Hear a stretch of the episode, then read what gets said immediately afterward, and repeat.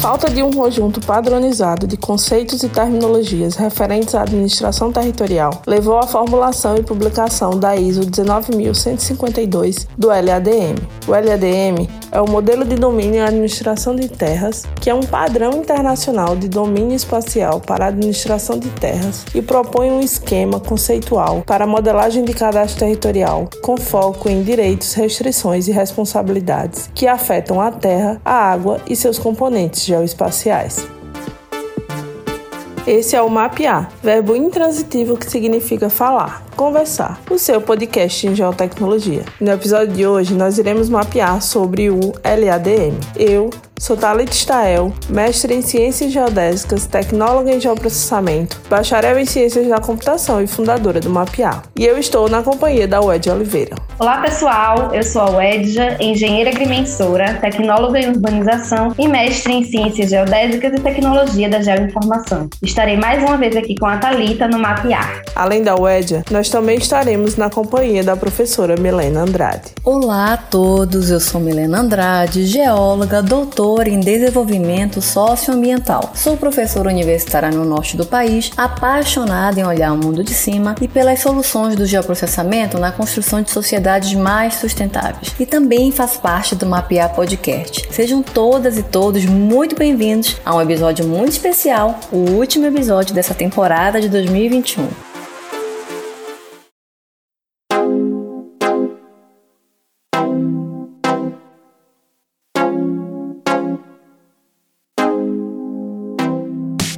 Antes de apresentar nossa convidada, comunicamos que estamos chegando ao fim de mais uma temporada e que nós agora podemos ouvir 40 episódios com temas incríveis, apresentados também por mulheres incríveis. Foram mais de 3 mil players, alcançando 25 países entre as plataformas digitais. Além disso, nós contamos com oito apoiadores através do nosso financiamento coletivo e nós somos muito gratas por saber que outras pessoas compartilham do nosso mesmo objetivo e de alguma forma fazem mapear acontecer. Então, antes de dar início ao nosso episódio e apresentar a nossa convidada, reforço nosso agradecimento e nosso convite para você que gosta e pode apoiar o nosso projeto. Acesse apoia.se mapear e seja parte desse projeto também. E nossa convidada de hoje é a Natália Rose. A Natália é técnica em edificações, engenheira cartógrafa, mestre em ciências geodésicas e tecnologias da geoinformação e atualmente é doutoranda em ciências cartográficas na Unesp, no campus Presidente Prudente. Ela tem experiência nas áreas de cadastro territorial, LADM, banco de dados relacionais e regularização fundiária. Além disso, a Natália é membro dos grupos de pesquisa em aquisição e representação de dados espaciais pela Unesp, posicionamento geodésico e cadastro territorial pela UFPE regularização fundiária no âmbito urbano e rural no estado de Pernambuco, também pela Universidade Federal de Pernambuco. Oi, Natália, bem-vinda ao Mapear. Finalmente, né, chegou o dia em que nos encontramos por aqui para falar sobre um tema que nos aproximou durante a universidade, que foi o LADM. Bom, em 2022, né, ano que vem, fará 10 anos da publicação da ISO 19152. E eu gostaria que você falasse, né, para os nossos ouvintes, como surgiu o LADM e quais são os seus objetivos. Olá, pessoal. É um prazer estar aqui com vocês hoje principalmente por estar falando de um tema que tanto me inspira e me motiva e que também foi objeto aí de várias pesquisas que eu venho desenvolvendo desde a iniciação científica lá em 2014. O LADM, né, ele foi publicado em 2012 né, numa parceria da Federação Internacional de Geômetras, a FIG, com outras instituições, com o objetivo de criar uma linguagem padrão para descrever o cadastro territorial, né, e a qual pudesse ser entendida por qualquer pessoa e em qualquer lugar do mundo. Né? É importante a gente frisar aqui nesse momento que o modelo descrito na ISO 19152, ele não surgiu com uma pretensão de substituir os cadastros já existentes, mas sim de formalizar a descrição dos sistemas né, de administração territorial e eliminar as diferenças de conceitos, terminologias e também de aplicações do cadastro, tanto entre diferentes países quanto dentro de um único país. Né? No Brasil, no âmbito do cadastro urbano, por exemplo, cada município ele é responsável pela instituição, então isso nos leva a encontrar diferentes formas de descrição dos sistemas cadastrais, né, onde cada município estabelecia ali os seus padrões e quais tipos de informações estariam presentes no seu banco de dados. Então isso acabava dificultando né, a troca de informações entre instituições distintas, pois muitas vezes eles acabavam não se comunicando e, né, não sendo compatíveis. Então, nós podemos dizer que um dos objetivos principais do LADM é assegurar a interoperabilidade dos dados, permitindo que as partes que se relacionam com a administração territorial possam se comunicar por meio de padrões básicos definidos para a geometria, para aspectos temporais, para os metadados, também para observações e medições de campo.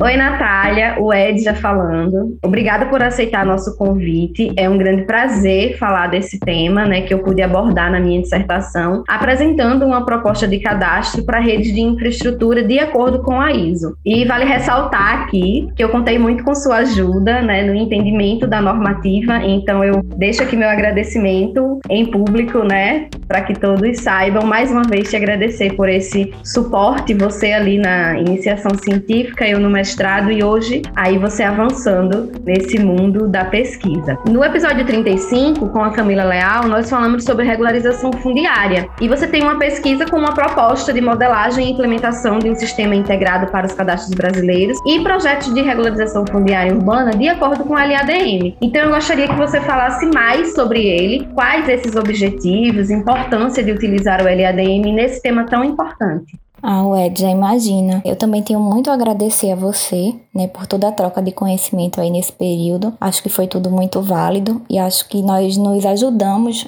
é, mutuamente, né, aí no, no avançar e no compartilhar do conhecimento. É, então, né, respondendo à sua pergunta, o sistema de administração territorial brasileiro ele é constituído pelo registro de imóveis e pelos cadastros territoriais, no qual aí a gente vai verificar a existência de um sistema que é fragmentado e que possui uma multiplicidade de órgãos e instituições que atuam de acordo com a sua competência. Então, nós vamos ter o cadastro rural, que é de responsabilidade federal, o cadastro urbano, né, que tem uma competência municipal, o Cadastro de Terras Públicas da União, que está sob responsabilidade da Secretaria de Patrimônio da União, a SPU, e também as terras públicas dos estados, que são cadastradas pelos institutos de terras estaduais. Então, desta forma, né, para o nosso país, que possui dimensões continentais, é, inúmeras diversidades legais, culturais, administrativas e também econômicas, né, estabelecer padrões para a administração territorial é um grande desafio. Né? Porém,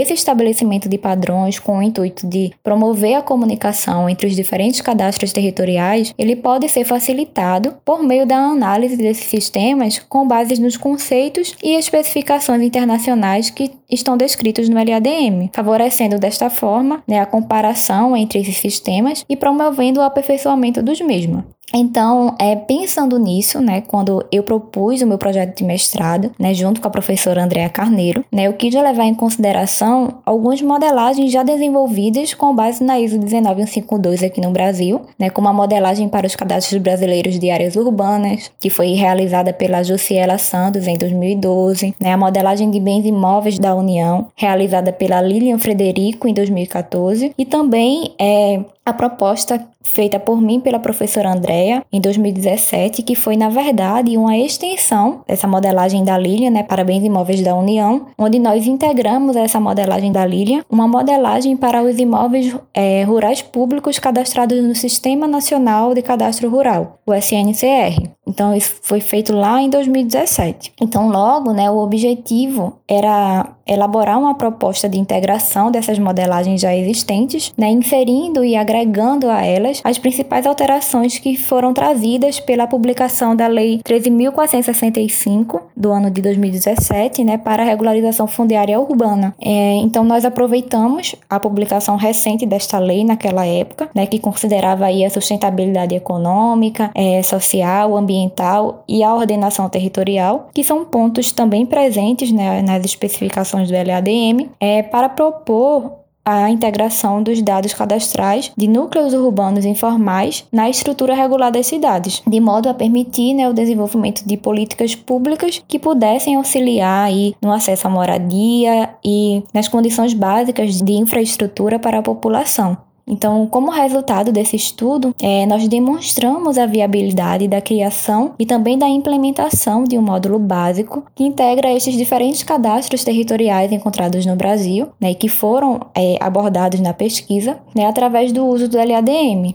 E para isso, né, foi necessário que a gente selecionasse, dentre os muitos atributos encontrados nesses sistemas, aqueles que fossem é, considerados essenciais para a estruturação de um sistema simples e que atendesse às necessidades de vários usuários finais. Então, acho que essa é uma das premissas né, do LADM, quando a gente fala em integração e compartilhamento de informações entre instituições, né, é você ter ali a estruturação de um sistema que seja o mais simples possível, mas que ao mesmo tempo contenha as informações necessárias para atender a múltiplos usuários. Então foi feito alguns estudos de caso, como simulações de algumas situações para validar o um modelo físico, que foi implementado no banco de dados onde através das consultas nós podemos associar as informações descritivas às informações gráficas dos imóveis cadastrados no modelo. Então, de forma geral, nós podemos afirmar né, que o LADM ele é um modelo flexível, né, que vai permitir a inclusão de novas classes, de novos atributos e também de perfis temáticos, e isso vai se adequar aí à realidade de cada região ou de cada país.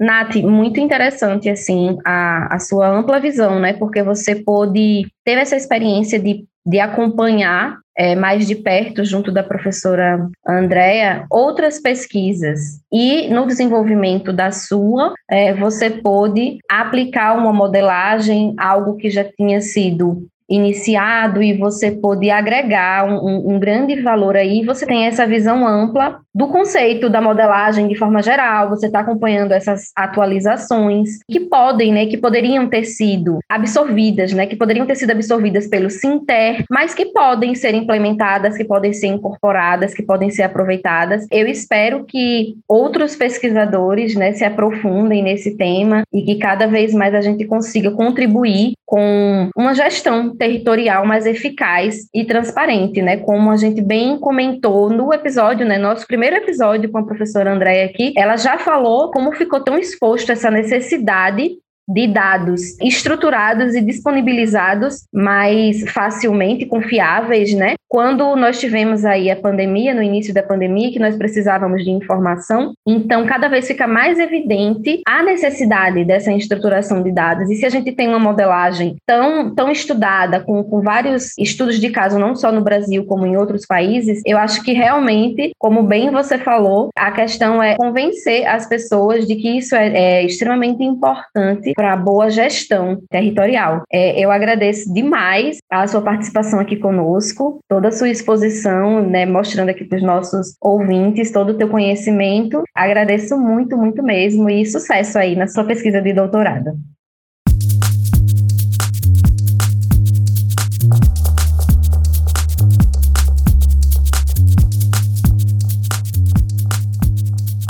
Oi, Natália, bem-vinda. Aqui é Milena falando. Bem, o modelo de domínio de administração das terras é um modelo de administração territorial, né? Que deve ser utilizado como base para diversas aplicações relacionadas ao cadastro. Eu gostaria de saber quais são as dificuldades, se há alguma, para implementar esses modelos e como as universidades vêm apoiando os pesquisadores nesta área.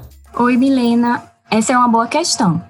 Né? Com relação especificamente às dificuldades para a implementação destes modelos, as pesquisas que já foram desenvolvidas até o momento é, demonstraram que não é uma tarefa difícil adequar o cadastro, quer seja ele de um país desenvolvido ou de um país em desenvolvimento, aos padrões internacionais. Hoje, nós disponibilizamos de algumas ferramentas case como o MySQL Workbank, a OMTG Design e o DB Design, nas quais podemos criar um modelo conceitual em linguagem UML, que é a linguagem utilizada no LADM, e já converter automaticamente esse modelo conceitual em scripts SQL para a criação de um banco de dados relacional da aplicação. Então, eu acredito que o principal desafio atualmente é convencer as instituições e os gestores públicos a incorporarem né, o modelo LADM em seus sistemas cadastrais.